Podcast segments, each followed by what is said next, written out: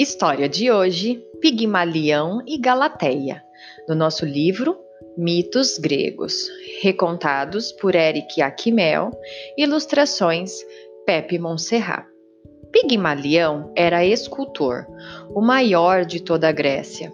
Ao observar suas estátuas de mármore, tinha-se a impressão de que a qualquer momento desceriam de seus pedestais e sairiam andando pelo mundo dos vivos. Muita gente jurava que as via respirar. Os sacerdotes do templo de Pafo, na ilha de Chipre, encomendaram a Pigmaleão uma estátua da deusa Afrodite. Para criar uma estátua maravilhosa, digna do templo da deusa do amor, o escultor escolheu um bloco do mais puro mármore branco. Ve veios azuis muito finos corriam através da pedra, dando-lhe o aspecto de epiderme humana. E Pigmalião se pôs a trabalhar. Martelava, cinzelava, entalhava dia e noite sem descanso. Era como se a deusa o chamasse de dentro da pedra, pedindo para que a deixasse sair. Vou te soltar, dizia Pigmaleão, sempre esculpindo. Finalmente, a estátua ficou pronta e Pigmalião pousou seus instrumentos. Mas, em vez de se alegrar, ele pôs-se a chorar pois teria de convocar os, os sacerdotes de Pafo e eles levariam a encomenda embora. Pigmaleão não suportava a ideia de se separar daquela estátua, a mais linda que já havia criado. Sentou-se diante dela para contemplá-la e lá ficou durante horas. Quanto mais olhava para a estátua, mais a adorava. O escultor estava apaixonado por sua obra, embora ela fosse de pedra. Amava-a como a mulher de verdade e deu-lhe o nome de Galateia.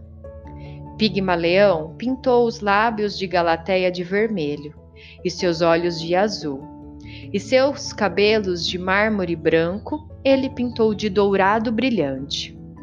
Com as novas cores, Galateia parecia mais viva ainda Pigmalião vestiu-a com uma túnica de fina de lã.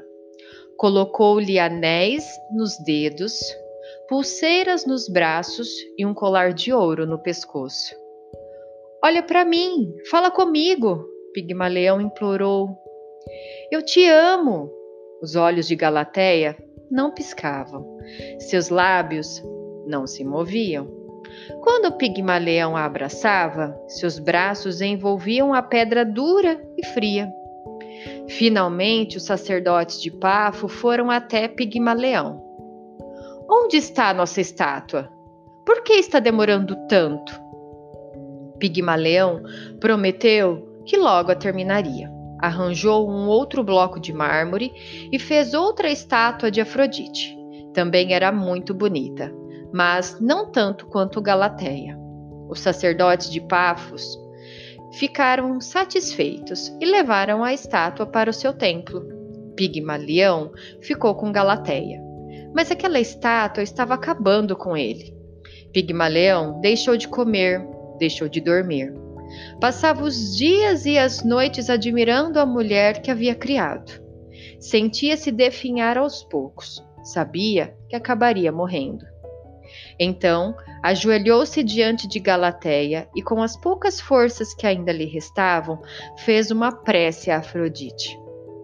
Afrodite, deusa do amor, ouve minha voz, já que Galateia não poderia ser minha, tira minha vida, deixe-me encontrar a paz na morte. Pigmaleão deitou-se no chão, esperando a morte chegar. Então sentiu uma mão suave tocar-lhe a face. Levantou os olhos e viu Galateia. Ela descera do pedestal e seu rosto estava radiante de amor.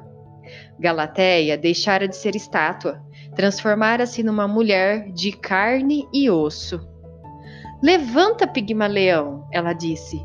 A deusa ouviu tua prece. Teu amor foi tão grande que chegou ao meu coração. Afrodite me deu a vida para que eu pudesse te amar também. Logo, Pigmaleão e Galateia se casaram. Ao longo dos muitos anos que viveram juntos, seu amor só fez crescer e se fortalecer. E no final, Afrodite lhes concedeu uma última bênção. Suas almas deixaram seus corpos ao mesmo tempo, para que nunca tivessem que se separar. E essa foi o mito grego Pigmaleão e Galateia.